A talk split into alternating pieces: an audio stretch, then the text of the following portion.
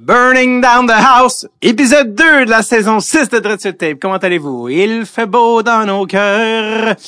Merci d'être de retour. J'en ai parlé au premier épisode, mais je le répète, merci énormément de nous suivre, d'être là, d'écouter Dread Tape dans toute la marée euh, de podcasts qui existent, que vous preniez le temps d'être ici. Eh bien, ça me fait un chaud cœur et je ne le prends certainement pas pour acquis. Ça me touche drette sur le cœur. Merci, merci énormément d'être ici.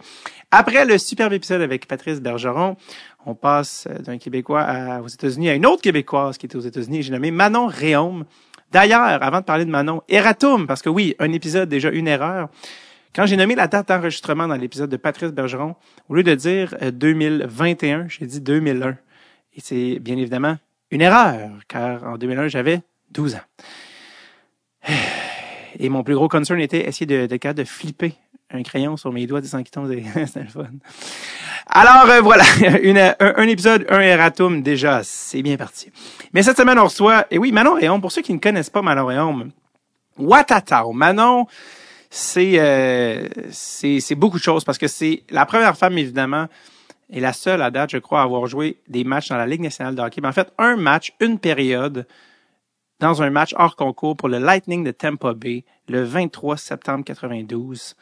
Euh, un match euh, hors concours. Et c'était, euh, ça avait été une grosse affaire. c'est en fait à, plein de niveaux. Je sais pas par où commencer, mais c'était évidemment de la part du Lightning, c'était un coup de publicité, mais pour le hockey féminin, ça a été un énorme boost. Manon est devenue la figure. elle a inspiré une génération complète de jeunes filles qui s'est dit, hey, on peut jouer au hockey. Et oui, oui, les filles peuvent jouer au hockey. Puis je vous rappelle qu'en 92, il n'y avait même pas d'équipe nationale de hockey féminin. C'était archaïque, c'était une autre époque.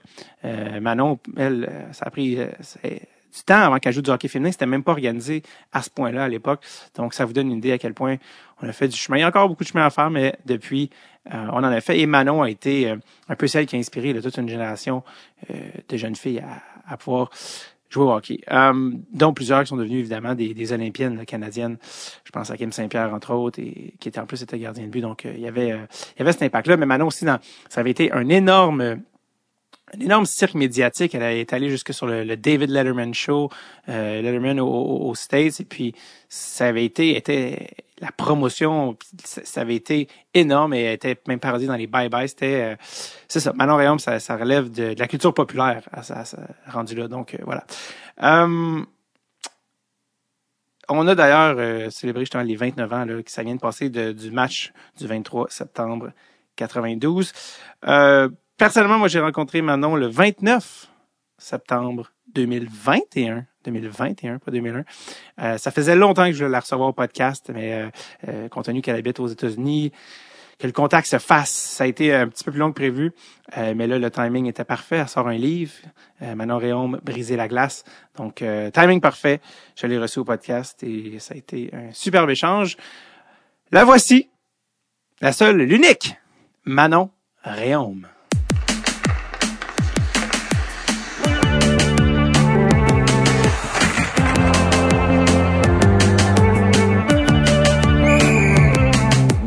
Tape avec David Bocage. Manon Réaume, comment ça va? ça va très bien. Merci d'être là. Ça fait des années depuis qu'on a commencé le podcast. Euh, c'est une question en plus qui revient souvent, tu sais, des, euh, des gens qui me disaient, euh, qui connaissaient dépendamment de hockey, des fois c'était des gars, des filles qui me disaient Avez-vous avez-vous déjà reçu Manon Réaume? Je disais Ah, on travaille là-dessus, on travaille là-dessus. On est content de t'avoir. Là, tu nous parles de où en ce moment? Euh, du Michigan. Moi, ça fait des années que j'habite au Michigan. Puis, euh, je pense que c'est le plus longtemps que la place la plus longtemps que j'ai habité mm-hmm. euh, en jouant professionnel au hockey aux États-Unis. Je me suis promenée pas mal lorsque j'étais plus jeune. Donc, c'était le fun d'être à la même place pendant plusieurs années. Qu'est-ce qui t'a amené au Michigan en premier lieu? C'était à cause du hockey, la ligue?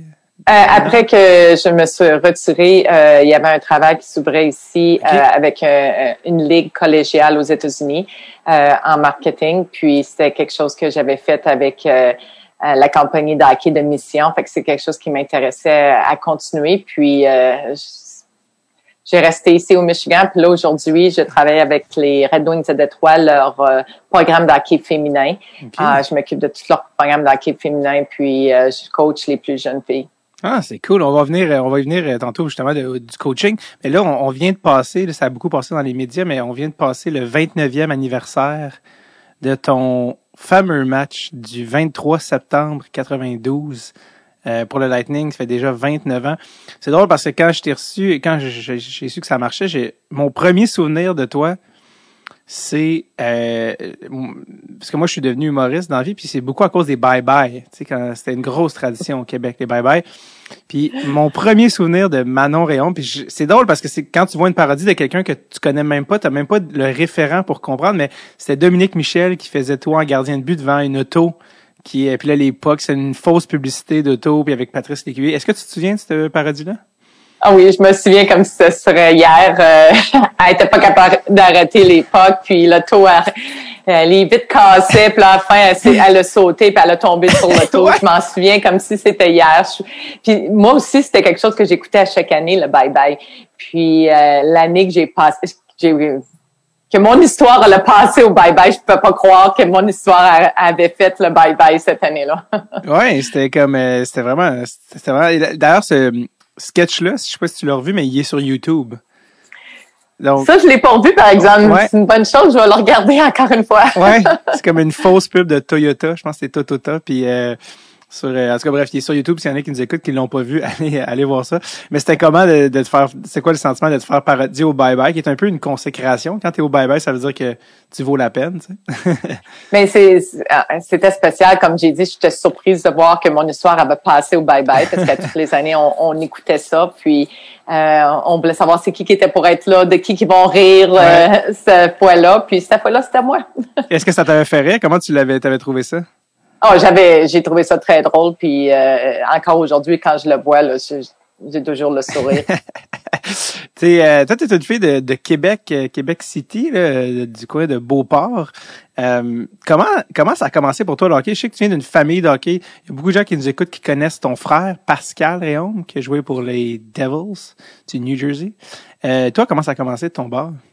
Mais moi, je du lac Beauport. le lac Beauport, il y avait des, une coupe de stations de ski. Fait qu'il y avait beaucoup de gens qui faisaient du ski, mais mon père avait fait une patinoire extérieure pour la ville euh, au lac Beauport. Puis aussi, chez nous, on avait toujours une patinoire extérieure à chaque hiver. Mes deux frères jouaient au hockey. Uh, puis il n'y avait pas de filles qui jouaient au hockey. Donc, euh, moi, à toutes les fois je demandais à mes frères de jouer avec eux autres, ils me disaient tout le temps, OK, c'est parfait, on va t'habiller en gardien de but, puis euh, on va pratiquer nos lancers sur toi. J'ai commencé à faire ça avec mes frères à la maison. Puis un jour, mon père, euh, il était euh, au souper avec maman. On était tout à la table. Puis il expliquait à ma mère que il n'y avait pas de jeunes qui avaient montré d'intérêt de jouer dans les buts pour le tournoi qui s'en venait, puis il savait pas qui prendre. Il savait qu'il y a quelqu'un qui était déçu d'être obligé de les jouer dans le but euh, pour un tournoi. Puis c'est là que j'ai dit à mon père, mais pourquoi pas moi? Je le fais toujours avec mes frères ici. Puis c'est comme ça que j'ai commencé.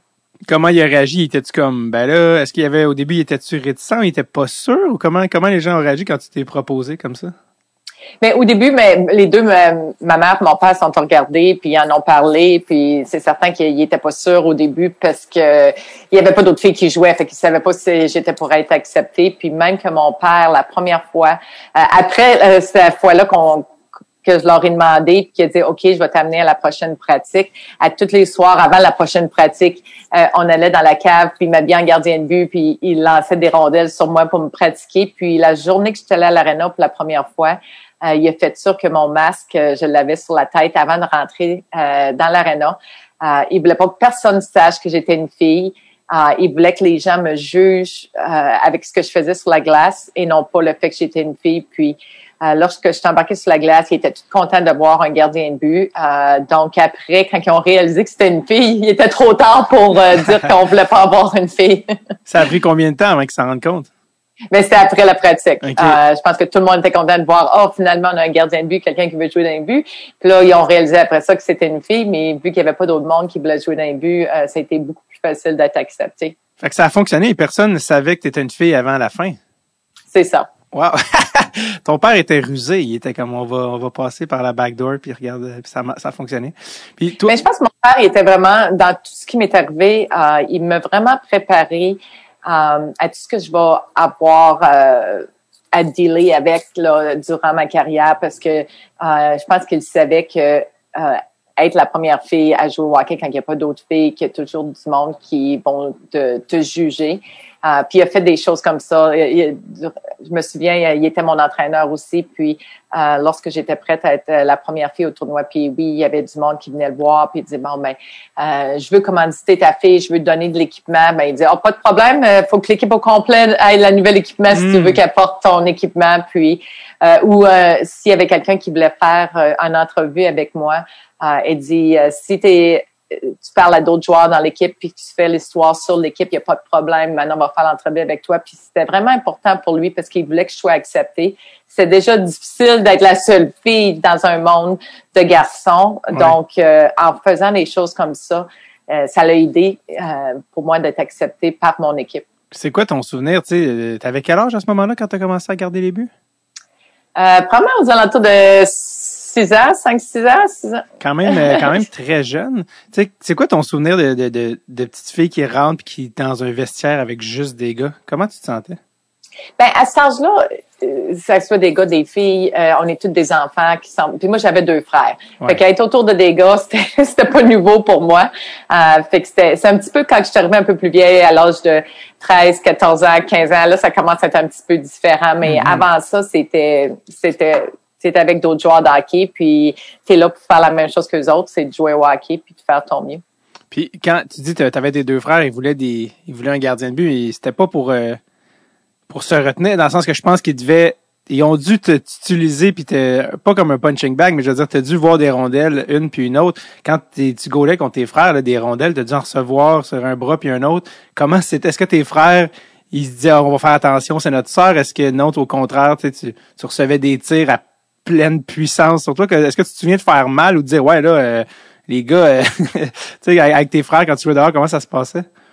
Ben moi, mon père, euh, la première fois qu'il m'a amené dans le dans la cave pour me pratiquer avant ma pratique, je me souviens, à un moment donné, il m'a lancé une rondelle sur l'épaule, hmm. puis je me suis mis à me plaindre, puis dire, oh, ça a fait mal, puis il m'a dit tout de suite, il dit, Hey Manon, si tu veux faire du macramé, ça fera pas mal. Mais si tu veux jouer au hockey, des fois la POC, elle va te faire mal. Fait qu'il faut que tu t'habitues à ça. Fait que tout de suite, euh, très jeune, je me suis rendu compte que si je voulais jouer au hockey, euh, fallait pas que je me plaigne, puis fallait que je fonce. Puis mes frères, euh, ils étaient tough avec moi comme tous les frères frères avec la petite sœur. Je me souviens pas seulement qu'on jouait sur la glace, euh, mais aussi on, on, utilisait nos casques de hockey, nos gants de hockey, mm-hmm. puis on faisait des matchs de, de boxe ben un contre l'autre. Puis mes frères, ils boxaient contre moi de la même façon qu'ils boxaient un et l'autre. Donc, c'est eux autres qui m'ont aidé à être un petit peu plus tough aussi. Ah oui, ça, on appelait ça des casse-gants. Là, on appelait ça des casse-gants.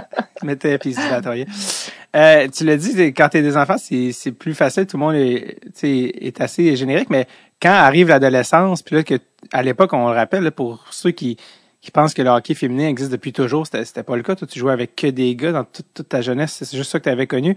Quand tu arrives à l'adolescence, puis tu as même joué junior, mais quand là, la, la puberté frappe ça, comment ça a changé la dynamique? Dans ça, tu dois t'en souvenir?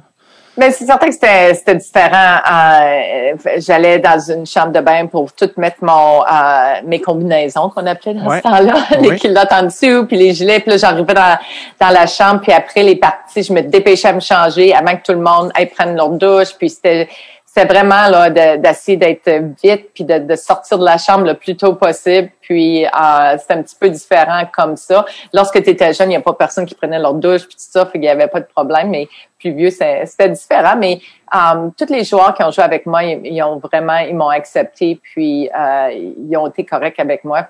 Euh, ils réalisaient que je, travaillais fort, que je faisais la même job qu'eux autres, puis euh, ils appréciaient euh, de m'avoir dans leur équipe, ils étaient corrects avec moi.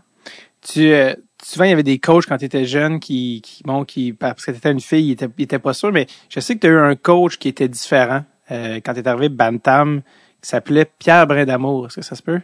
Oui. Parle-moi de qu'est-ce qui, pourquoi cet homme-là était différent des autres coachs que tu as eu? Ben, euh, avant d'arriver Bantam, j'ai essayé de bon, lorsque j'ai commencé à jouer euh, puis commencé à avoir du succès, tous les joueurs euh, voulaient toujours aller euh, au camp d'entraînement du 2A. Le 2A, c'était la catégorie la plus élevée dans ce temps-là. Euh, puis moi aussi, je voulais y aller. je disais à mon père, je vais aller au camp d'entraînement du 2A. Puis mon père, les entraîneurs lui avertissaient, amène pas ta fille, on prendra pas une fille dans l'équipe. Euh, ça va prendre la place d'un des gars qui va faire la Ligue nationale un jour.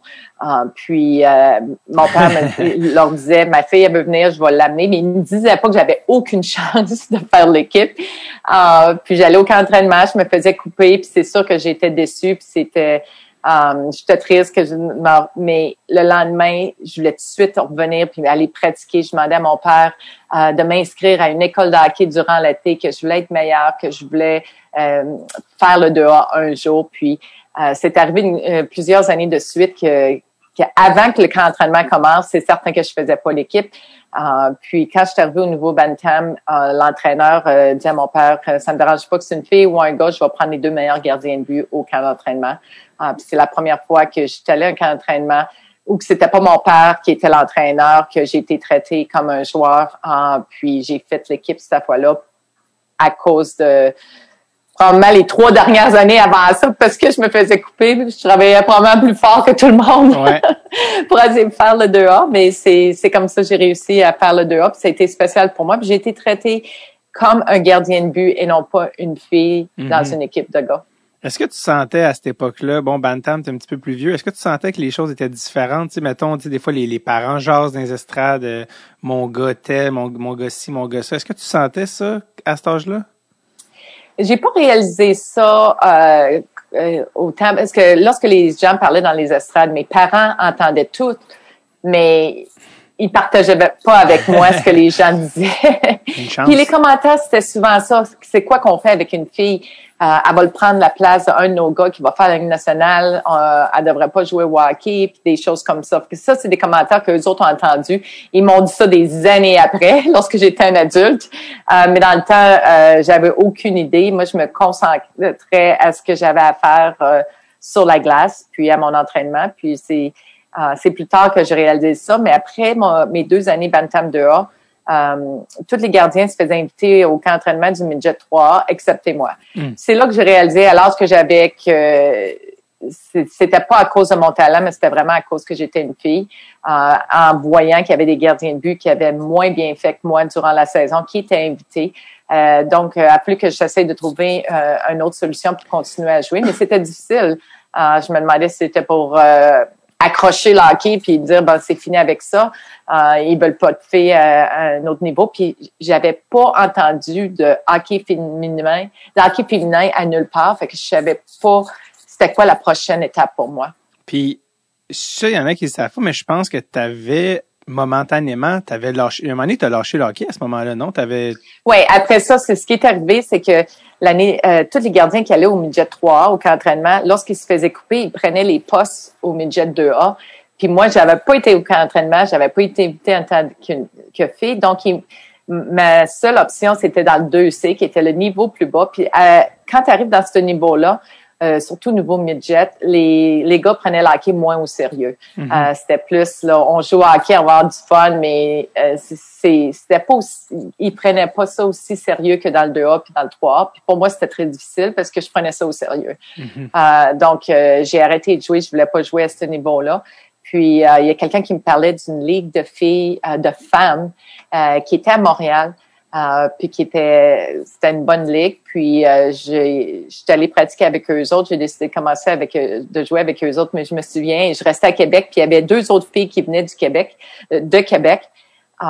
puis on conduisait toutes les samedis soirs. Puis parce qu'on était des femmes, nos parties étaient à 10h30, 11h, 11h30 le soir, parce que c'était le temps que, de glace que il y a pas personne qui voulait, fait que c'était les femmes qui l'avaient. Fait qu'on conduisait deux heures et demie de temps pour aller jouer une partie de hockey. On venait chez nous à Québec vers les trois, quatre heures du matin, mais c'était la seule façon que je pouvais jouer à un niveau assez, une bonne compétition. Puis euh, ça m'a permis de continuer à jouer. Aïe, aïe, aïe. tu le dis, puis je suis fatigué. Juste ça, je suis fatigué, juste l'entendre.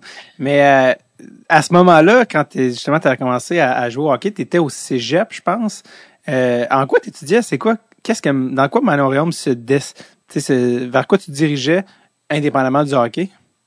Mais au cégep, tu, tu fais juste prendre des classes, tu sais pas encore ce que tu veux faire. Puis moi, euh, en jouant au hockey à ce niveau-là, je jouais avec des femmes. Je pensais pas me rendre plus loin que euh, j'avais commencé à entendre que peut-être qu'il y aurait une équipe Canada, qu'il y aurait un championnat Hmm. du monde dans ce temps-là, puis j'essayais de me renseigner là-dessus. Euh, mais je savais pas encore ce que je voulais faire plus tard dans la vie. Je voulais être euh, peut-être un, un euh, ah, je vais essayer de dire le mot, un, un professeur d'école. C'était quelque Oui. chose qui m'intéressait euh, parce que j'étais très bonne à l'école, puis j'aimais travailler avec les plus jeunes, puis je coachais souvent avec mon père lorsque mon père coachait, même si j'avais 16 ans, puis euh, 17 ans, je l'aidais. Fait que j'ai dit peut-être que c'est quelque chose que je vais m'en aller. Euh, puis après ça, quand je suis allée à Trois-Rivières, puis j'ai été invitée à Tampa Bay, là, c'est certain que ça l'a changé. un Oui. peu, euh, ça, l'a pris un détour dans, dans le projet que je pensais que j'étais pour faire. Puis euh, Ben, ça a changé ma vie. Juste euh, complètement. Juste avant de venir à, à Bay, ce qui a mené à Tampa Bay, euh, tu t'es ramassé à être la première femme à jouer dans le junior majeur également. C'est ça qui, est, qui été un, point d'ancrage. Comment tu t'es ramassé aussi à jouer euh, junior majeur? C'était à Trois-Rivières, je pense? Oui. Mais lorsque je jouais avec les femmes, euh, il y avait eu un championnat canadien à la fin de l'année, puis euh, c'était l'équipe Québec contre l'équipe Ontario, puis j'avais très bien gaulé en finale. Il y avait, puis mon frère jouait dans le Jet 3. J'étais toujours assez game dans le midget 3. Moi, c'est si je jouais pas hockey, j'allais voir mes frères jouer ou j'allais voir mon père qui coachait une équipe. Fait qu'on était tout le temps à l'arena. Puis, euh, je regardais sa partie. Il y avait Gaston Drapeau, il y avait des débutants de Trois-Rivières qui étaient là. Euh, puis, il m'avait dit qu'il avait vu le championnat euh, canadien euh, à la télévision, qu'il avait trouvé que j'avais bien joué. Puis, il se met à nommer des joueurs qui jouaient dans son équipe. Puis là, j'ai dit, bon, mais j'ai joué avec lui, j'ai joué contre lui, j'ai joué avec lui. Fait qu'il m'a, euh, Gaston Drapeau m'a dit, ça te tenterait-tu de venir à une de nos pratiques pour voir ce que tu es capable de faire? Fait que Mm. je me souviens de retourner chez nous puis j'ai dit à ma mère, je vais pas à l'école lundi. Je m'en vais à Trois-Rivières pratiquer avec les draveurs. Um, que je suis allée pratiquer avec eux autres. J'avais très bien fait. Euh, les coachs avaient été impressionnés. Fait qu'ils m'ont invité au camp d'entraînement l'année suivante. Euh, je suis allée au camp d'entraînement l'année suivante. J'ai bien fait dans le camp d'entraînement. J'ai pas fait l'équipe. Euh, mais j'étais allée jouer dans le junior Rod à Louisville. Euh, puis lorsqu'ils ont eu une blessure dans leur équipe, ils m'ont rappelé. Euh, c'est comme ça que j'ai joué ma première partie dans le junior majeur. Tu as joué combien de matchs euh, au total, junior? Ben, j'avais dans le junior majeur, j'ai seulement été remplacée deux fois. Ok. Euh, la première fois, j'avais pas embarqué, le, le gardien avait joué. Puis la deuxième fois, je me souviens, on gagnait 5 à 1. Euh, puis là, la partie est revenue à 5-5. Puis c'est là que Gaston Drapeau s'est reviré vers moi puis il a dit Tu t'embarques sur la glace. Puis c'était vraiment cool ce moment-là parce qu'il a pris une décision. Euh, c'était pas une décision on va envoyer Manon sur la glace parce que c'est une fille puis ça va faire parler de nous autres. C'était une décision. On a besoin d'un changement de tempo euh, sur la patinoire. Euh, J'envoie l'autre gardien puis c'est c'était moi l'autre gardien. Oui. fait que c'était vraiment cool que j'avais été envoyée euh, en tant que gardien de but et non pas le fait que j'étais une fille puis qui voulait essayer de faire de la publicité avec ça. Euh, puis j'avais pas été capable de terminer la partie parce qu'en troisième période, j'ai reçu euh, un lancer dans ma cage euh, parce que dans ce temps-là, on n'avait pas les beaux masques qu'on a aujourd'hui. Euh. C'était euh, un casque avec une cage, puis ça l'avait coupé mon œil, mais je savais même pas que j'étais coupé. Le jeu continuait à jouer, puis là, je commençais à pas voir d'un œil, puis je, je me branlais la tête, puis lorsque le jeu est arrêté, j'avais du sang partout sur moi, sur la glace. J'étais allée au banc, puis on réalisé que j'avais besoin environ de six points de suture. Euh, j'ai pas été capable de terminer la partie, mais c'était drôle parce qu'après cette partie-là, je pense que le lendemain, j'ai fait une coupe euh, d'entrevue, puis euh, j'avais lu un article qui disait ben, tu sais, c'est pour ça qu'on ne on devrait pas avoir de filles euh, qui jouent au hockey. Tu tu vois, elle n'a même pas été capable de terminer la partie, s'est blessée. Parce qu'on sait bien que si ça aurait été un gars, le casque n'aurait pas cassé, mais parce que c'était une fille, le Ouais. casque a cassé. Qu'est-ce que ça te faisait de lire ça à cet âge-là? Mais c'était difficile parce que à cet âge-là, t'es es au courant de ce qui se passe. Puis c'est on était dans un temps aussi que les femmes étaient pas aussi acceptées euh, dans un monde d'hommes, mais aussi euh, tu vois aujourd'hui dans les les trois quatre dernières années comment que les femmes euh, ont beaucoup plus d'opportunités. Puis euh, euh, on voit que euh, sont capables d'avoir des, des du travail ou des jobs que normalement dans les années d'avant euh, Ouais. t'aurais pas vu une femme fait que c'est moi j'étais dans un temps où les femmes ça jouait pas au hockey puis les femmes c'était pas la télévision pour parler de sport puis t'avais Ouais. pas de d'arbitre au football euh, qui était une femme puis des choses comme ça fait que c'était beaucoup plus difficile mais c'était aussi c'était difficile puis tu pouvais pas en parler Hmm. Fallait pas que tu te plaignes. Hmm. Fait que pour moi, à toutes les fois que j'avais des gens qui parlaient comme ça, il fallait que je dise rien, puis que je continue à faire ce que j'ai à faire, puis prenne toutes les opportunités qui s'amenaient à moi, sans me plaindre de des choses qui étaient pas correctes à me dire.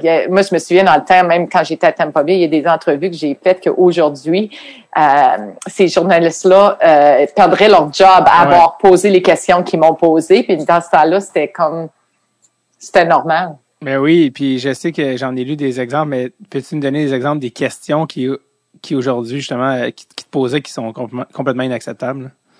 Oh, c'est des choses, euh, comment tu te sens lorsque tu étais période puis tu joues au hockey? Je suis pas la seule femme qui joue du sport puis qui fait du sport. Puis juste de poser cette question-là, c'était tellement sexiste. Ou t'as-tu cassé un ongle euh, lorsque tu jouais au hockey? Puis juste des, des choses qui qui avait même rien à faire avec le hockey, mm-hmm. qu'un journaliste demanderait même pas à un gars, euh, ou le temps que quand Playboy m'avait demandé de, de, de faire euh, de quoi avec eux autres, puis que j'avais dit non. Cette question-là revenait à chaque fois que j'étais que j'avais en entrevue. Puis tu le sais que ce serait de, ça serait un gars qui est euh, ce ne sera pas une question qui, qui aurait posé. Ouais, ouais. Euh, est-ce que tu, sachant que tu pouvais pas te plaindre, c'est-tu arrivé souvent que tu revenais dans ta chambre, puis tu y, a-tu des, y en a-tu des soirées où tu pleurais dans ta chambre en disant, hey, je peux pas croire qu'il faut que je passe à travers ça? Non, euh, ça, par exemple, je pleurais jamais parce que je pense que j'ai, réalisé très jeune qu'il fallait que je sois tough si je voulais faire ça. J'étais frustrée souvent mm-hmm. des situations qui ont été difficiles à, à vivre, mais encore une fois, parce que je fallait pas que je me plaigne, que je pouvais pas me plaindre, euh, fallait toujours que je sois positif, que j'aille le sourire, puis que je sois, que j'apprécie les opportunités qui m'étaient données, puis que je dis pas un mot sur les choses qui étaient pas correctes, la façon que les gens étaient avec moi. Ouais, ouais. Puis comment est-ce que Phil Esposito, qui était directeur général du Lightning à l'époque, comment est-ce qu'il a entendu parler de toi? Je sais que ça implique une, une cassette, mais comment ça s'est rendu à lui? Oui, apparemment, il y avait un dépisteur euh, de Tampa Bay qui était québécois puis qui avait envoyé une cassette euh, du dans ce temps-là, c'était des cassettes, on dirait même pas ça aujourd'hui. hey, là, c'est là que je, réalise comment que c'est un petit peu plus bien que tout le monde. um, mais il y avait des cassettes dans dans ce temps-là, puis il avait envoyé ça à Phil Esposito, puis euh, il avait été impressionné de me voir jouer. Puis au début, il savait pas que j'étais une fille. Puis euh, c'est plus tard qu'il a réalisé que j'étais une fille. Euh, j'avais après ma saison à Trois-Rivières, puis à Louisville, euh, durant l'été, j'avais eu un emploi avec RDS. Hmm. Euh, puis c'était un emploi de base que je, je, regardais les nouvelles qui arrivaient sur un ticker qui appelait. Euh, puis j'apportais ça aux journalistes. Puis une des premières choses qu'ils m'ont demandé de faire, c'est d'aller euh, au draft qui était à Montréal, euh, puis aider les journalistes à aller chercher les joueurs dans les estrades lorsqu'il y avait besoin de, de faire des entrevues avec les joueurs. Puis lorsque j'étais là au draft, euh, c'est là que le dépisteur a mentionné à Phil Esposito que la fille qui a vu jouer euh, est ici. Puis euh, ils m'ont parlé, puis c'est là que j'ai eu l'invitation. mais au début, quand il m'a dit Tu veux venir au camp d'entraînement, on va t'envoyer une lettre. Euh, tu as deux semaines pour répondre. Euh, je pensais pas que c'était vrai ce qu'il me disait. Mais lorsque j'ai reçu la lettre à la maison, c'est là que j'ai réalisé que que c'était vrai puis que j'avais à prendre une décision. Mais tu pensais-tu que c'était une joke ou un coup monté? Ou tu t'avais-tu des, des, doutes de quelque chose dire c'est tellement exceptionnel? Mais c'est parce que durant ma carrière, la plupart du temps, les personnes ne m'ouvraient pas la porte parce que j'étais une fille. Ah fait que pour moi, d'avoir la porte qui s'ouvrait pour un camp d'entraînement dans nationale, euh, je m'attendais pas à ça parce que c'était le contraire. Euh, lorsque j'étais plus jeune, ça doit être non, non, non, au plus haut niveau parce que tu es une fille. Euh, donc, c'est pour ça que j'ai dit, euh, je vais le croire quand je vais recevoir la lettre. puis, puis la lettre est arrivée, puis tu sais, je sais que tu te fais toujours poser la même question depuis 29 ans. Tout le monde dit, est-ce que tu savais, Manon, que c'est un coup de publicité? Puis Phil Esposito s'en est jamais caché. Qui a dit, c'est sûr, tu sais, le, Lightning commençait, la franchise venait d'arriver, il voulait faire un coup de pub. Puis j'avais vu Phil Esposito qui a dit, Manon était belle, Manon était intelligente, puis elle était bonne au hockey, elle était parfaite, tu sais, pour notre stunt, tu sais. Est-ce que à l'époque, toi, tu étais consciente de tout l'aspect, entre guillemets, commercial ou, ou publicité de, de tout ce stunt-là? Est-ce que tu étais consciente de ça? Ou tu dis, regarde, moi, je prends la balle puis j'y vais? Ben dans ce temps-là, euh, c'est certain qu'il y a des gens qui m'ont dit ça. Ils disent euh, pourquoi tu vas faire ça? T'as pas peur d'avoir la folle? T'as pas eu, mm-hmm. T'as pas la même expérience que les gars. Euh, ils veulent juste se servir de toi pour la publicité. Puis moi, de mon côté, je me suis dit, il y a tellement de fois dans ma vie que les gens ils ont dit non parce que j'étais une fille. Euh, puis que si j'aurais eu toutes ces opportunités-là comme les gars lorsque j'étais jeune, j'aurais probablement la même euh, la même expérience que les gars qui sont invités au camp d'entraînement. Donc cette fois-ci, si être une femme, c'est un avantage pour moi, puis ça me rouvre les portes. Euh, je veux pas avoir de regrets dans disant de dire pourquoi je l'ai pas essayé. Puis aussi, être invité, c'est une chose. Il faut que tu performes lorsque tu arrives au camp d'entraînement. Euh, tu regardes en Ligue nationale, j'étais pas la première personne qui était invitée à un camp d'entraînement qui avait peut-être pas la, même expérience que d'autres mondes. Il y a combien de fois il y a des joueurs que soit que euh, quelqu'un qui a joué avec quelqu'un ou Brett Gretzky par exemple qui est venu à notre camp d'entraînement. Ouais. Euh, il était invité parce que c'était le frère de Wayne Gretzky, mais il n'y a pas personne qui n'a parlé dans ce temps-là parce que mm-hmm. c'était un gars. C'était correct pour lui d'être invité euh, parce que c'était un gars, ils n'ont pas mentionné ça. Donc, il y a d'autres joueurs durant leur carrière que la porte s'est ouverte parce que soit qu'il connaissait quelqu'un, soit que c'était son père jouait dans la nationale ou quelque chose comme ça. Mais moi, parce que j'étais une fille, c'est la seule raison qu'il y a des gens qui disaient que c'était pour ça que j'étais invitée. Mais je le savais que c'était moi qui était qui avait besoin de prouver qu'est-ce que j'étais capable de faire là. Euh, puis, lorsque je suis arrivée au camp d'entraînement, euh, la première fois que je suis arrivée sur la glace, on commençait avec un petit tournoi. Euh, puis on a gagné notre partie. J'avais pas accordé de but en 14 lancés. J'étais le seul des quatre gardiens de but sur la glace qui avait pas accordé de but. Euh, puis c'est après cette performance-là que Phil Esposito a annoncé de la façon qu'elle a joué aujourd'hui, tu pourrais peut-être la voir dans une partie hors concours. Mm. Donc, ce que les gens ont pas parlé, c'est que j'ai gagné mon départ à la partie hors concours. Ils m'ont pas juste donné un départ contre Saint-Louis euh, parce que si j'aurais pas performé dans le camp d'entraînement, Tampa Bay n'aurait pas voulu avoir la fou puis me mettre sur la glace contre Saint-Louis. Puis après mon premier départ que j'ai pas accordé de but dans le mini tournoi, j'ai continué à très bien faire. Puis j'avais terminé le troisième gardien de but de tous les gardiens qui étaient là en moyenne d'efficacité en but contre dans ce mini tournoi là. Puis c'est pour ça qu'ils m'ont fait commencer une partie. c'est drôle parce que en 92, lorsque les gens parlaient de, de l'événement, c'était une fille, puis c'est pour Tampa Bay, c'était une nouvelle équipe pour la publicité. Puis aujourd'hui, lorsqu'on parle euh, de ce qui s'est passé, les gens parlent que j'ai dû performer pour hmm. gagner cette première partie-là. Tu as vu l'évolution à travers le temps de l'héritage un peu de la chose?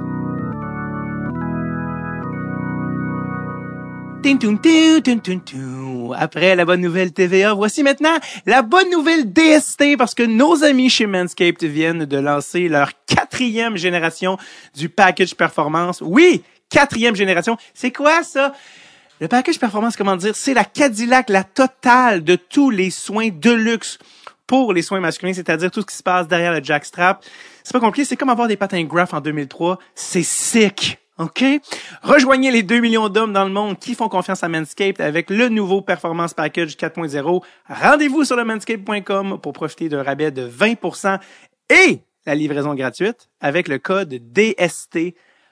OK, les boys, euh, time out, pep talk. Là, le camp d'entraînement est fini. OK, je comprends là, que vous êtes arrivé euh, les cheveux longs, la barbe longue au niveau de du mid-section, hein, au niveau du milieu du corps, mais Là, la photo de l'équipe s'en vient. C'est temps de rafraîchir le look, d'être un petit peu plus clean. Et le package performance a tout ce qu'il faut pour vous aider à remédier à la situation. Et surtout, le lawnmower, la tondeuse euh, pour Testigos, fait preuve d'une technologie skin safe, qui est une technologie brevetée avancée, qui euh, a une lame en céramique à la fin de pointe de la technologie qui vous permet de réduire les accidents de rasage. Euh, comment dire? Parce que il peut souvent avoir des frictions et entre la lame et les testigos, il peut y avoir euh, un petit peu de bâton élevé, hein, et des deux minutes, et même parfois des quatre minutes quand ça saigne. Et c'est pas souhaitable. Ce n'est pas souhaitable. Euh, pas l'affaire d'avoir des, des j'allais dire des stitches, des points de suture au niveau de la gosse. C'est non. C'est non. Ça impressionne personne. Ça fait juste peur quand euh, tu cette petite surprise-là. Alors, euh, profitez de 20% de réduction et de la livraison gratuite avec le code DST20 sur manscape.com. Ça, c'est 20% plus la livraison gratuite avec le code DST20 au manscape.com. Faites-le pour vous. Juste faites-le pour vous. OK. On retourne à l'épisode. Quand tu es arrivé au camp, tu l'as dit, tu as dû mériter ta place. Et apparemment que le coach de l'époque, Terry Crisp, était pas chaud à l'idée du tout. En fait, il pensait que c'était une blague. Euh, Peux-tu me parler un peu comment ça se passait avec le coach ou les coachs à ce moment-là? Ben, les gens qui étaient pas d'accord me le faisaient pas savoir. Fait que c'était très bien. Puis mon anglais était pas très bon. Donc, euh, je, je, comprenais la moitié des choses que les gens me disaient. Fait que souvent, probablement qu'il y a des gens qui ont fait des commentaires que ça me passait par-dessus la tête parce que je comprenais pas ce qu'ils disaient. Ça, mm-hmm. ça, ça m'affectait pas. J'étais tellement occupée à essayer de me concentrer sur ce que j'avais à faire sur la glace, de répondre à toutes les questions médias, euh, que le côté négatif, je m'en faisais pas. Mais avec euh, Terry Chris, je le dis jusqu'à aujourd'hui, c'est probablement une des entrevues que j'ai aimé le plus faire euh, 20 ans plus tard. C'est là 9 ans. Euh, j'ai fait une entrevue avec Terry Chris parce que là, aujourd'hui, il travaille à la radio et à la télévision pour Nashville. Puis je suis allée sur son show. Euh, puis il m'avait dit sur le show, pendant qu'il m'interviewait, qu'au début, il était pas d'accord quand Phyllis Esposito euh, m'a amené au camp d'entraînement, mais il dit, il faut que je vous dise qu'elle a performé, elle a terminé dans les trois meilleurs gardiens de but dans notre camp d'entraînement, elle a mérité de commencer la partie. Puis pour moi, ça avait pris 20 ans avant quelqu'un qui était si proche de la situation me dit exactement euh, comment que ça s'est passé puis comment il se sentait dans cette situation-là. C'était, je me souviens d'avoir raccroché le téléphone après cette entrevue-là, puis de, de sentir un, feeling de fierté parce que j'ai tellement entendu souvent euh, l'affaire de publicité que cette fois-là, il y a quelqu'un qui disait tu méritais de commencer cette partie-là, tu avais vraiment performé au camp d'entraînement. Ça, c'était le coach. Il y avait aussi tous les joueurs autour qui, eux, ils se battaient. Il y en a qui c'était leur, c'était leur métier. Puis ils voulaient, puis ils sont là, puis c'est un entraînement, les gars s'arrachent la tête, c'est super intense. Euh, comment tu sentais que les autres percevaient ça, les autres, les autres gars? Euh, puis est-ce que c'est vrai qu'ils prenaient des tirs à la hauteur de ta tête? Ben oui, parce que faut que tu réalises aussi, pas seulement que j'étais la seule fille là, les joueurs essayaient de faire leur place dans l'équipe. Ben oui. la dernière chose que ces joueurs veulent, c'est qu'une femme arrête la rondelle s'ils sont en échappée la première partie que j'ai jouée, pas seulement que j'ai pas accordé de but en 14 lancés, mais je sais pas combien de fois je me suis fait rentrer dans le filet que j'ai arrêté la rondelle, puis le joueur donnait, essayait de, de me pousser, de m'intimider, euh, de lancer encore plus fort. Fait que les joueurs essayaient encore plus fort contre moi parce qu'ils disaient, je veux pas une femme m'arrête. Tu sais, c'est, c'est comme euh, humiliant pour, eux. Ça paraissait pas bien pour eux autres parce que dans ce temps-là, encore une fois, pas comme aujourd'hui, les femmes, ça devait pas jouer au hockey. Fait que c'est pour ça qu'il y, avait cette attitude-là de vouloir compter contre moi, puis vraiment, c'est ça que les gens ont pas réalisé. Pas seulement j'allais au entraînement, mais tout le monde essayait encore plus fort contre moi. c'est malade. Euh, le jour du match, 23 septembre 92, euh, ben déjà, combien de temps avant, je sais pas, tu l'as su que tu allais jouer euh, une période là, contre les Blues? Euh, raconte-moi cette journée-là, tu sais, ce matin-là, cette nuit-là, je sais pas comment tu as dormi. Euh, puis juste ta marche, tu sais, du vestiaire à la glace, c'est quand même spécial. Oui, ben je me souviens pas de tout exactement quand il me l'a annoncé. Je sais que la, après ma première euh, partie dans le mini tournoi, quand il a dit on va peut-être la voir dans une partie hors concours, déjà là, le stress là, c'était comme différent. là, je réalisais, j'ai dit c'est une chose de faire le mini tournoi ici, mais jouer une vraie partie hors concours, c'est c'est un autre niveau. Euh, mais je me souviens d'être très, très nerveuse dans l'autobus. On prenait l'autobus pour aller euh, à l'aréna. Euh, juste l'autobus au complet, le, temps que j'étais dans l'autobus, comment j'étais nerveuse, je me souviens d'être très, très nerveuse. Puis je me souviens d'avoir arrivé dans ma chambre d'hockey. Euh, j'avais toujours une petite chambre à moi, puis juste avant la partie, j'allais rejoindre le reste de l'équipe dans leur chambre, euh, il y avait une, un gros bouquet de fleurs qui m'attendait dans la chambre d'hockey. Puis là, je me demandais, bon, ben, pourquoi ils ont fait ça? Ils font pas ça aux autres gars. Non. Mais je suis allée voir le bouquet de fleurs, puis il y avait euh, une carte, puis c'était une station de radio à Montréal euh, qui m'avait envoyé ça, puis qui a dit t'es pas tout seul, on est tous derrière toi, bonne chance aujourd'hui. Puis ça, ça ça m'avait vraiment aidé à me calmer un peu. Euh, parce que je réalisais qu'il y avait autant que j'attendais des choses négatives, il y avait beaucoup de gens qui, qui étaient derrière moi puis qui voulaient que je performe puis qui me supportaient. Fait que ça, ça l'avait aidé jusqu'à temps que c'était le temps d'aller sur la glace au début de la game. um, ce moment-là, à toutes les fois j'y pense, je peux revivre le moment. Mon corps, euh, je le sens se débattre de la même façon que c'est arrivé. C'est, j'ai jamais vu ça. J'ai jamais vécu ça à, être tant euh, stressé. Puis euh, j'avais l'impression que mon corps était pour sortir euh, de moi, comment que ça battait tellement vite. Mais c'était vraiment fun que aussitôt que je suis embarquée sur la glace, les papillons sont partis. Je me sentais où je devais être. Puis j'ai joué une partie de hockey. Je pensais plus, OK, j'ai joue une partie en nationale, j'ai le gilet de Tampa Bay. J'étais juste là pour jouer au hockey. Puis ce feeling-là d'être tellement nerveuse, puis d'embarquer sur la glace, puis d'être dans ton... comme d'être à l'aise, c'est quelque chose que je vais toujours me souvenir. Puis euh, c'était juste... Euh, quand j'avais terminé ma première période, je savais que je jouais seulement qu'une première période. C'était comme Wow, j'ai réussi. la partie était 2-2 après la première période. Fait pour moi, c'était une victoire.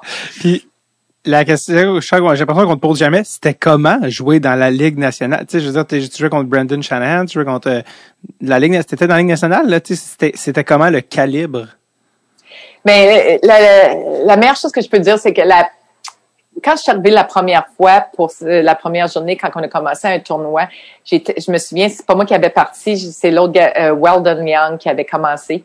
Ah, puis je regardais le jeu, puis je me disais, wow, ça c'est plus vite que j'ai jamais joué contre. Le, plus haut que j'avais joué, c'est junior majeur. Puis tu sais que c'est pas le calibre du junior majeur à la Ligue nationale, il y a une grosse différence. Mais durant le camp d'entraînement, avoir la chance de, d'avoir plusieurs fois sur la glace, euh, pas que nécessairement tu deviens un, un professionnel puis tu es prêt à jouer dans la Ligue nationale, mais tu t'habitues à la vitesse. Mais j'avais euh, probablement ma plus grosse force, c'était pas ma, ma grandeur ou ma force physique, mais c'était vraiment ma force mentale. Lorsque j'embarquais sur la glace, j'étais capable d'être à une place que j'oubliais tout ce qui se passait, puis de on, dirait, on dirait que lorsqu'il y avait des grosses parties comme ça, j'avais une autre force en dedans de moi qui oubliait tout puis qui était capable de se concentrer sur ce que j'avais à faire. Puis j'ai réussi à, performer. Mais c'est certain que le lancer, tout était plus vite. Euh, puis même, ils ont commencé tout de suite en, partant. On a eu une punition dans notre équipe. Je me suis dit, oh wow, ça commence bien. Faut tuer une punition dans les deux premières minutes de la game. Euh, mais ça m'a aidé parce que j'ai eu deux, trois lancers de suite. J'ai fait l'arrêt puis j'ai commencé à prendre de la confiance. Je pense, j'ai même vu que, tu disais les lancers sont plus forts. Ton père avait comme padé tes épaulettes puis ton plastron. Il y avait comme mis des, des rembourrures avec du duct tape parce que là, c'était être des tirs plus des gars juniors. Ça, c'est vrai, ça?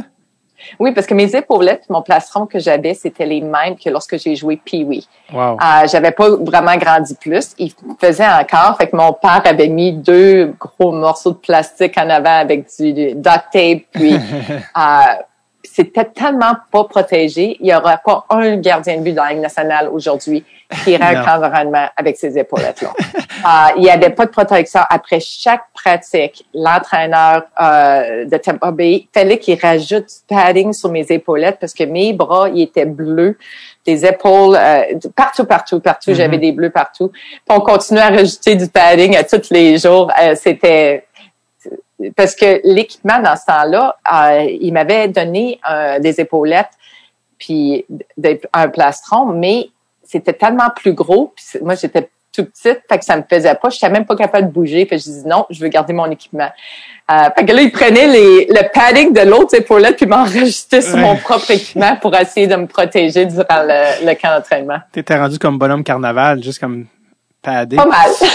est-ce que, est-ce que tu te souviens, c'était quelle station de radio qui t'avait envoyé des fleurs? Ça, je me souviens pas. Hmm. Mais je me souviens que c'était une station de radio de, Montréal.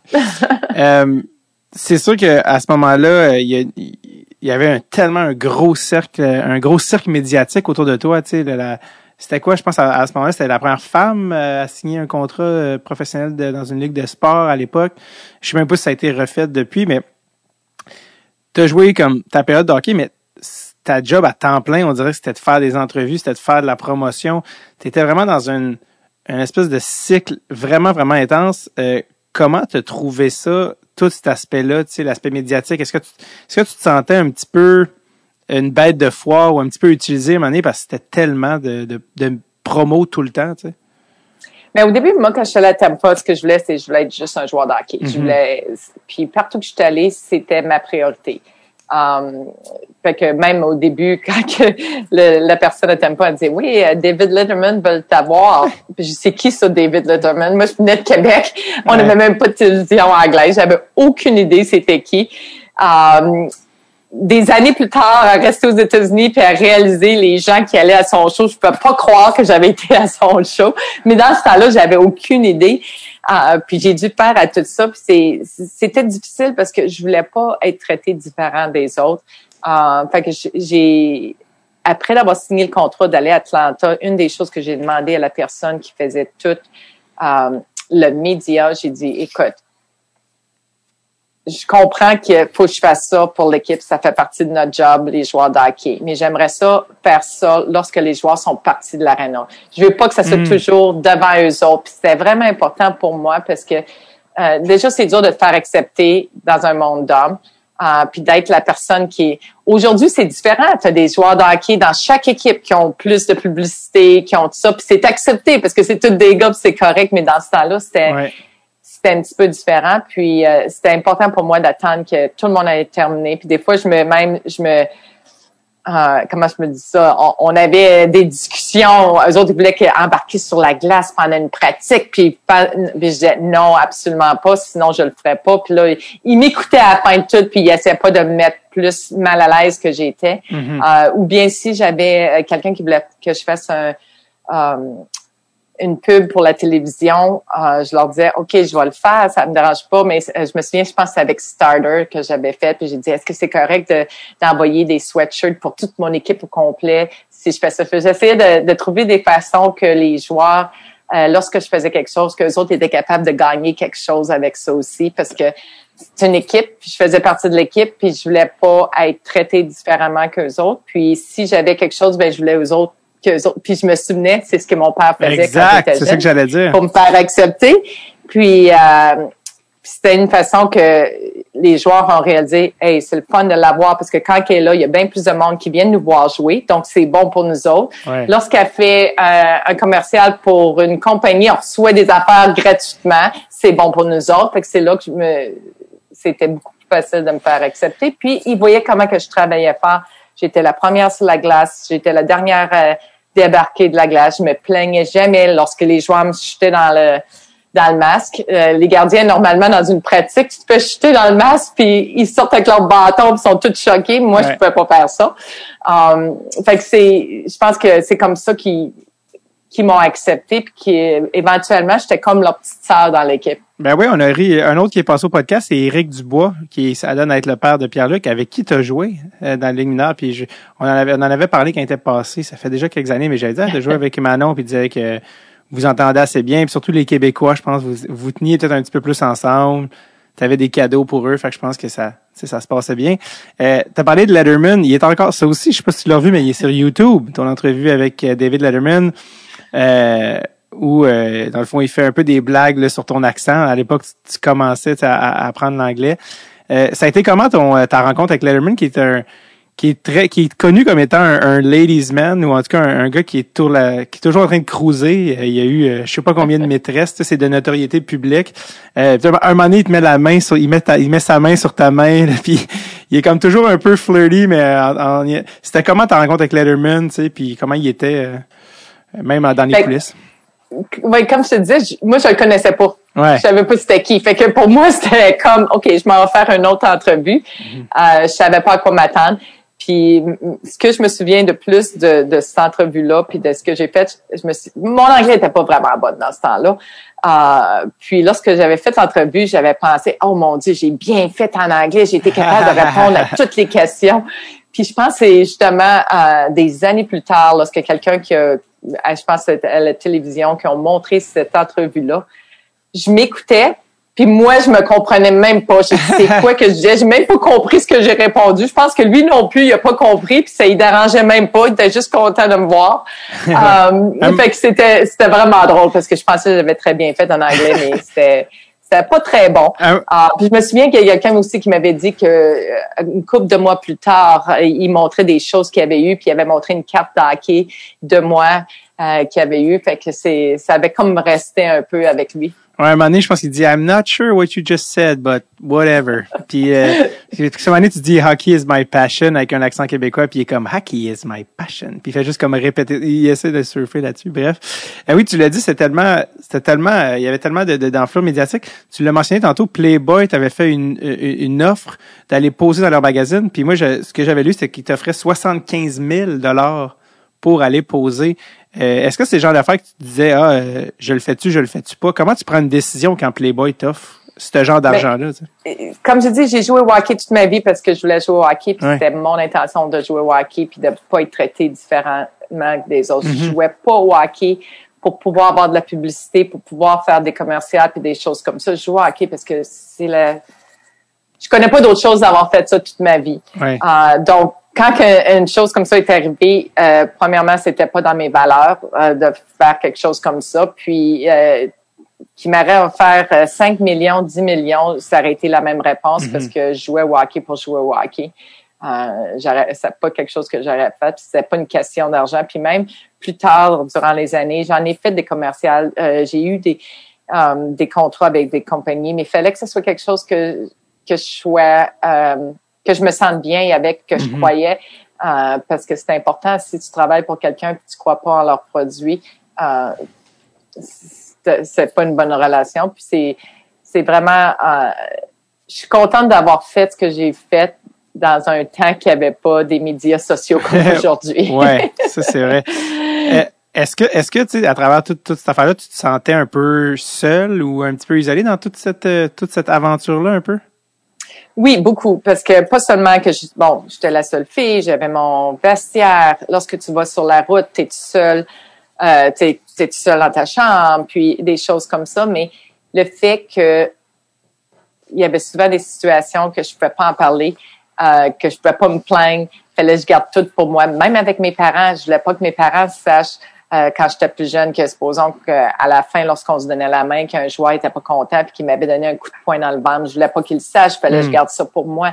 Il y avait tellement de choses où ma première année professionnelle, il y avait un joueur que dans mon équipe à toutes les pratiques, il me il faisait exprès pour me lancer dans mon masque. Euh, c'était très difficile, mais je peux pas me plaindre, je peux pas rien dire, je voulais pas rien dire à personne. Fait que c'est pas seulement que j'étais seule il fallait que je garde toutes mes, mes émotions en dedans de moi. Puis aujourd'hui, je lis des choses que les gens me décrivaient, puis ils disaient étaient vraiment renfermées.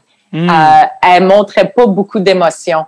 Puis c'est pas parce que j'étais pas contente d'être là, euh, c'est que je voulais passer comme inaperçue dans le groupe. Ouais. Euh, je voulais pas ressortir du groupe. Déjà que j'étais la seule fille, que c'est facile de ressortir. Puis, euh, les émotions, j'ai gardé toutes pour moi, que ce soit positif ou que ce soit négatif, euh, je les gardais pour moi. Est-ce que quand tu repenses, tu étais tellement jeune, tu des 20 ans, quand tu repenses à, toutes ces expériences-là, est-ce que tu dis que qu'est-ce que tu aurais fait différemment? Est-ce qu'il y a des choses que tu aurais fait différemment euh, en, en, regardant ça avec la, du recul? Je pense pas parce que toutes les toutes les décisions que j'ai prises, ça m'a amené à quelque chose de différent. Puis dans la vie, je pense que tu prends des décisions, tu apprends des décisions que tu prends, puis ta vie peut changer dans n'importe quelle décision que tu prends. Fait que c'est dur de, de regarder et ben, j'aurais aimé ça faire ça, j'aurais aimé ça faire ça, mais tu sais pas quelle route que tu aurais pris, avoir pris une, différente, euh, une décision différente. Euh, ben je pense que j'ai, je suis contente d'avoir pris le risque d'aller à Tampa Bay, euh, de pas avoir eu peur de foncer. Euh, même s'il y a beaucoup de gens qui me disaient t'as pas peur d'avoir la folle d'aller là. Euh, j'ai pris un risque. Ouais. Euh, mais j'ai pris un risque puis ça l'a payé parce que là ça a changé ma vie. J'ai eu la chance de gagner ma vie dans un sport que j'adore. Euh, puis ça a continué pendant des années de continuer à travailler dans le monde du hockey.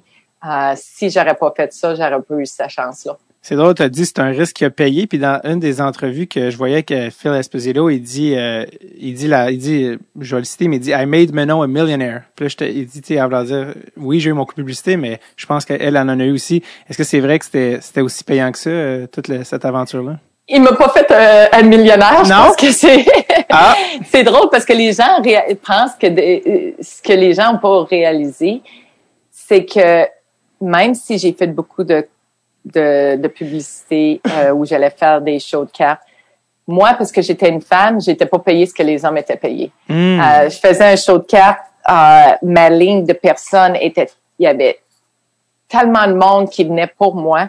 Je faisais le tiers de ce que les gars à côté de moi, qui avaient moins de monde, faisaient. Mais encore une fois, il fallait que j'accepte. T'avais pas un bon agent? T'avais pas un bon agent? C'est qui ton agent? Non, mais même si c'était des agents, c'était pas une question hmm. d'agent ou pas d'agent, c'était la perception dans ce temps-là. Okay. Euh, J'étais pas la seule femme qui faisait des choses dans un monde d'hommes ou qui avait des, supposons, une, job de CEO à quelque part, puis que parce que c'était une femme, elle se faisait payer X, puis le, euh, à la télévision, tu le vois tous les jours, comment qu'un homme fait beaucoup plus que dans ce temps-là. Mm-hmm. Euh, aujourd'hui, ça l'a changé, mais même les hommes à la télévision, euh, avec les femmes à la télévision, c'était deux montants différents, puis on dirait que c'était la norme, que je suis seulement une fille, même si j'amenais plus de monde que les autres. fait que je pense que la perception, ça avait l'air que oui, elle fait plein d'argent, mais c'était pas autant que hmm. ce qu'ils ont mentionné. Oui, oui. Tu, euh, après, euh, après la Ligue nationale, tu été dans les ligues mineures, tu été dans la IHL, dans la East Coast Hockey League. Euh, tu t'es promené où tu as joué justement avec le père de Pierre-Luc Dubois, Eric. Tu sais, tu es dans un vestiaire, c'est tous des, des dudes, des, des bonhommes. Vous êtes tous des adultes. Tu as dû te faire cruiser, mais constamment. Ça, devait être l'enfer. Est-ce que c'était le cas? Ben, c'est arrivé, soit des, des joueurs contre qui on jouait ou des, des choses comme ça, mais euh, c'était pas différent que d'aller. Euh, pour moi, c'est pour ça que j'étais souvent toute seule, puis je faisais ma petite chose à moi toute seule pour pas être dans ces situations-là.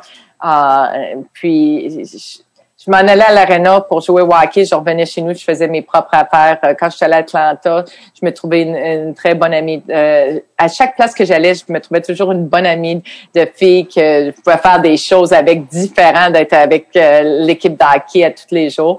mais j'étais souvent toute seule. Je faisais ma propre affaire parce que c'était c'était difficile. C'était pas comme eux autres. Les gars ils se rencontraient tout ensemble mm-hmm. pour après, mais pour moi, j'allais chez nous puis je reste je restais tout seul. le sujet numéro un des gars dans le champ de hockey, c'est les filles. Est-ce que toi, tu entendais des choses que tu dis, oh boy, j'aimerais mieux pas entendre ce que je suis en train d'entendre en ce moment dans la chambre?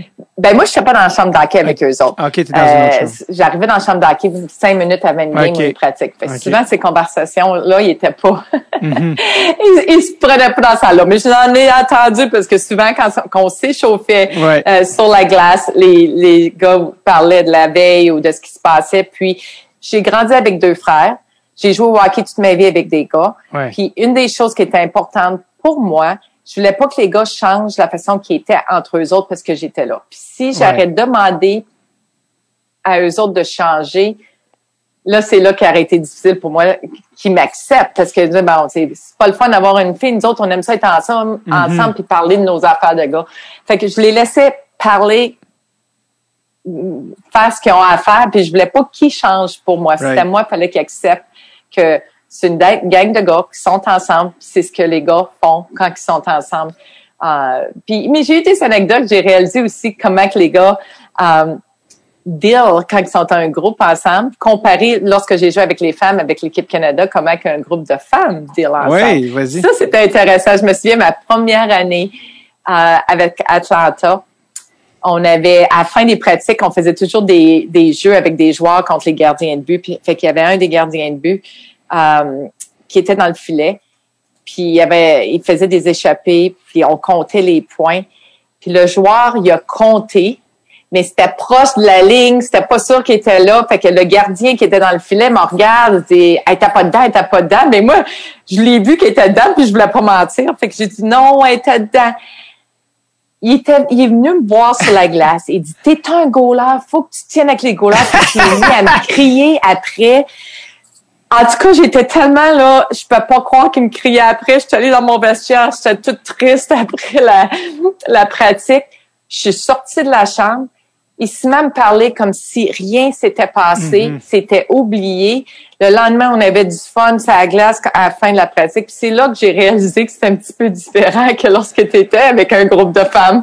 Euh, puis qu'il y a quelque chose qui se passait, parce que ça, ça durait pendant une couple de semaines. Mhm.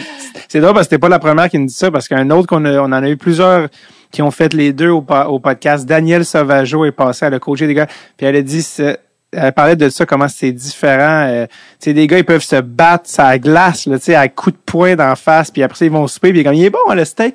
Puis c'est comme, moving on. Tu sais, ils ont- ils ont jamais repensé à ça. Alors qu'elle dit que les filles, les, les relations sont très différentes. Euh, c'est, tu gères plus de relations interpersonnelles, mais c'était comme la deux, troisième personne qui confirme, euh, en tout cas, le- ça sur le podcast. Euh, tantôt, on parlait de la, de la relation avec les gars. Le père de tes enfants, c'était aussi un joueur de hockey. C'était fini par... Euh, fait que finalement, finalement, tu l'as rencontré, mais pas en jouant avec lui. Non, mais Ah, ça, j'aime- mon, mon côté personnel, je, je Ah, ben, on n'ira pas ça pour moi. Ben oui, euh, aucun problème. Euh, ben ton, ton- en tout cas, je, ça, dis-moi, c'est personne, mais ton gars est gardien de but. Oui, mon, mon garçon, euh, mon plus vieux, c'est un gardien de but, mon plus jeune, c'est un joueur de défense. OK, fait fait que c'est là que j'ai réalisé avec mon plus vieux que euh, je me souviens la première fois qu'il y avait un- une partie, je pense qu'il y avait 10 ans, c'est sa première finale, euh, c'était le State Championship ici au Michigan. Puis je me souviens, c'était lui qui, qui commençait devant le filet pour la finale. Ah, je me suis levée, puis j'avais des, des papillons dans l'estomac, puis je me souviens d'avoir appelé ma mère. Et j'ai dit, là, j'ai une question à te poser. Je veux savoir si je suis normale. J'ai dit, Dylan, il y a une grosse game aujourd'hui. Il joue en finale. Puis, euh, j'ai dit, je veux, euh, j'ai des, j'ai des papillons dans l'estomac comme si c'est moi qui va jouer aujourd'hui. J'ai dit, c'est-tu normal, là, ma mère a dit. Oh, c'était ton tour, payback time. C'est comme ça qu'elle m'a dit. Elle dit, c'était ton tour de vivre tout ce que j'ai vécu. Puis c'est là que j'ai réalisé, je peux pas croire que ma mère, ce qu'elle a dû vivre en tant que mère de gardien de but. Mm. Ah, parce que pas seulement que juste la position de gardien de but, c'est beaucoup de pression, mais j'étais la seule fille avec une gang de gars. Je peux Mhm. pas croire ce que j'ai fait passer au travers pendant toutes ces années-là à jouer. est-ce que tu penses que c'est difficile pour ton gars d'être le fils, en plus qu'il est gardien de but, en plus qu'il a la même position, d'être le fils de Manon Réaume? Tu tu senti ça? Ben pour lui, pas nécessairement que c'était difficile, mais euh, il a il a dealé avec des choses que moi j'ai eu à dealer euh, parce que j'étais la seule fille avec les gars. Euh, faut toujours que tu prouves, faut toujours que tu en fasses plus. Puis lui, en tant que gardien de but, euh, il est 5 pieds euh, et 9. Euh, fait qu'aujourd'hui, un gardien de but de 5 pieds 9, c'est un petit gardien de but. Fait que toute sa vie, il a dû se battre pour essayer de prouver qu'il est capable de, de jouer à un haut niveau, même avec sa grandeur. Fait que on est, on a eu sa relation là de entre moi puis lui de vraiment comprendre comment qu'on se sentait dans nos situations. Puis euh, c'est pas quelque chose que j'ai jamais vraiment. euh, oui, je l'ai aidé quand il était plus jeune, je l'ai coaché tout ça, mais plus tard, euh, lorsqu'il joue une partie, j'attends toujours que qu'il vienne me parler. Euh, puis souvent, il vient me parler surtout du côté mentalement, euh, parce que c'était ma force. Comment Mm. que je gérais toutes ces situations-là. Euh, puis souvent, on jase de, de ce côté-là. Euh, mais c'est le fun d'avoir euh, vécu là, toute sa carrière, puis continuer aujourd'hui là, à le suivre euh, dans sa carrière, puis de sachant comment il se sent, puis sachant que lorsqu'il finit de jouer, on peut avoir une conversation que nous autres, on se comprend. Euh, je sais pas combien de fois que soit qu'il accorde un but ou euh, qu'il fait un arrêt, les gens pensent un, un arrêt très difficile ou un arrêt facile ou un but difficile ou facile, puis nous autres, on le sait. Lesquels qui sont difficiles, lesquels qui sont faciles, puis des choses comme ça. Fait qu'on se comprend sur ce côté-là. C'était une relation qui était fun en- avec mon garçon euh, de ce côté-là. Il, il joue euh, quand même très bon niveau. Il joue à NCA, c'est du gros calibre. Puis je sais pas si c'est lui ou ton autre gars, mais je sais que dans les dernières années, tu t'es habillé comme gardien de but dans une pratique pour une équipe de tes de ton gars. Ça fait quand même, ça fait pas si longtemps là, de ça. Ah non, ça fait une couple de mois de ça. De mois? oui, j'avais pas, hey, j'ai pas mis les pads depuis des années. Puis mon, mon plus jeune, euh, il y avait des leçons privées. Euh, puis le gardien de but qui était supposé de venir euh, avec, puis il y avait deux jeunes joueurs qui jouaient, puis il y avait un gardien de but. À la dernière minute, il dit qu'il venait pas. Hey, j'ai dit, je vais le faire. Moi, ça fait longtemps que j'ai pas joué. J'ai, je vais y aller sur la glace avec toi. Euh, fait que c'était le fun parce que un, il était très jeune, il m'a vraiment jamais vu jouer en tant Mm-hmm. que gardien de but. Puis euh, la première chose qu'il dit, il dit, man, il dit, t'as l'air d'un old-time goalie. Stand up, stand up. il dit, ta position, t'es debout, tout ça. Ben, j'ai dit, moi, j'ai joué dans ce temps-là, là, j'ai plus la, j'ai plus la même position que les joueurs aujourd'hui. c'est malade. Euh, Manon, j'avais, je t'avais promis de pas garder trop longtemps. Euh, on va skip over, mais je veux que les gens sachent que tu as deux médailles d'or des championnats du monde de hockey féminin. Tu as été la gardienne aux Olympiques de l'équipe canadienne à Nagano. Et ça, même si tu avais été coupé de l'équipe l'année d'avant. Il y a un petit, euh, petit redemption story là ici. Euh, je sais que 2002, tu voulais y aller, mais que t'es pas allé finalement. Je J'ai jamais su pourquoi. Je sais pas si tu as une réponse courte là. Oui, ben parce que mon garçon, euh, Ah! tu sais, il était, euh, Dylan est né en Ok, 99, le puis euh, l'année après, je pense que c'était en 2001 euh, que j'avais recommencé à jouer, mais je me souviens d'aller en camp d'entraînement avec l'équipe Canada, d'amener Dylan. Euh, je l'allaitais entre les deux pratiques, puis euh, ça, ça devenait vraiment difficile d'essayer de gérer, d'être une mère, puis euh, de jouer à, à ce haut niveau-là, puis de, de pas à, être avec mes, mon garçon à tous les jours. Puis une des choses que, une des raisons pourquoi moi et mon frère on s'est rendu qu'on s'est rendu, c'est que le fait que mes parents étaient là pour nous autres, puis ils nous ont suivis partout, puis euh, j'aimais mieux sacrifier mon hockey, euh, ma carrière de hockey pour être une mère comme mes parents ont été avec moi. C'est jamais, c'est jamais une mauvaise décision. La famille, c'est jamais une mauvaise décision. Non, Euh, je regrette rien de ça. non, non, je, je pense, euh, je pense que c'est, euh, c'est sûr. Euh, sur ton aussi, on peut voir sur ton Elite Prospects ou sur tes stats, 2008-2009, Flint euh, General, ça dit que tu as joué une game, mais ça dit que tu as une moyenne de 50 buts contre. Ça, se- ça se peut pas, ça? Non, ce qui est arrivé, c'est que j'ai joué une partie hors concours euh, au début de l'année. C'était pas avec Flint. Hmm. C'était avec une autre équipe euh, que j'avais joué une partie hors concours contre Flint General. Euh, puis j'avais très bien fait. Puis durant la saison, il y avait des blessures, puis euh, j'allais pratiquer avec eux autres. Je restais environ une 50 minutes d'eux autres. Euh, puis il y avait une game, puis il m'avait embarqué. euh, le gardien de but avait pas fini, il m'avait embarqué à la fin de la partie. Je pense qu'il restait moins qu'une minute, puis ils ont compté en avantage numérique. Je me souviens plus c'est quoi qui s'est passé. C'était un beau but, ils ont compté, mais parce que j'avais j'avais juste remplacé le gardien pour la Mm. dernière minute, puis appelé qu'il me fasse compter. Ça ferait une moyenne de 50 quelque chose. Ah, ok, c'est ça. C'est qu'ils ont gonflé par minute le truc. C'est gonflé par minute. Ok. C'était pas, j'étais pas supposée de jouer cette partie-là. C'est le gardien n'a pas été capable de terminer. Puis j'étais supposée être juste le backup parce que je pratiquais avec eux autres durant la saison. Manon, dernière question. On l'a commencé en disant que ça fait 29 ans que tu as gaulé euh, ton match pour Lightning. 29 ans plus tard, avec ce qui s'est passé depuis justement presque 30 ans, qu'est-ce que tu considères qui est ton héritage, l'héritage de Manon Réaume dans le monde du hockey, dans la société? Mais je pense que une des choses que la plus grande satisfaction aujourd'hui de ce que j'ai accompli, c'est que mon histoire a inspiré des gens euh, à foncer, à, à avoir des rêves. Puis tu peux pas demander une meilleure satisfaction que ça euh, quand que j'ai une mère qui vient me voir puis qui me dit euh, une inspiration pour ma jeune fille ou mon garçon a fait un projet sur toi à l'école. J'ai même des joueurs qui ont joué à une nationale qui m'ont dit, lorsqu'ils m'ont vu au camp d'entraînement, ils se sont dit, si une femme est capable de le faire, moi aussi, je suis capable de me rendre là. Euh, Il n'y a pas de meilleur feeling que d'entendre ça. Puis je pense que c'est la, la chose que je suis la plus fière dans tout ce que j'ai fait. Ben, je te le confirme parce que Kim Saint-Pierre, qui est quadruple médaillé d'or olympique et membre du Temple de la renommée du hockey, euh, a dit sur ce podcast que c'est à cause de toi, puis c'est toute la génération de femmes que tu as inspiré. Euh, en plus que c'était dans les belles années des tous les gardiens sortaient du Québec, pas juste les gars, les filles. Euh, donc euh, visiblement euh, c'est assez significatif.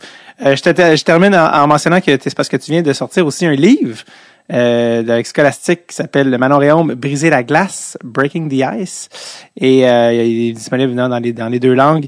Donc, euh, allez vous procurer ça s'il vous avez peut-être des jeunes enfants, gars ou filles, qui ne connaissent pas Manon Réaume ou ce qu'elle a fait, qui sont des fans de hockey, ben ça fait un super, euh, un super cadeau. Donc, Manon, j'ai busté l'heure. Je m'excuse de 8 minutes. Pas grave.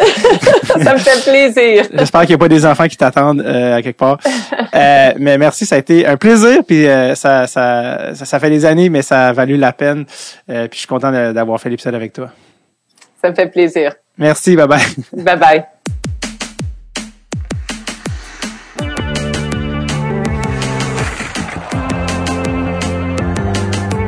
Merci énormément à Manon Réaume euh, qui a pris le temps, même si j'ai bossé, euh, elle n'en a pas fait de cas. Elle est même restée après un peu le podcast, mais j'en ai extrêmement, extrêmement sympathique. Je vous rappelle que son livre est disponible partout. Quant à vous, si vous voulez d'autres Dress Tape, plus de Dress Tape, euh, c'est disponible dès maintenant sur notre page Patreon, patreon.com slash Dread sur tape, également tous les épisodes du camp estivaux comme des petits lollipops prêts à être dégustés sont là. Donc, c'est à vous. go check it out. Patreon.com slash tape. On se voit la semaine prochaine. OK, bye bye now. Take it easy, buddy. Woo!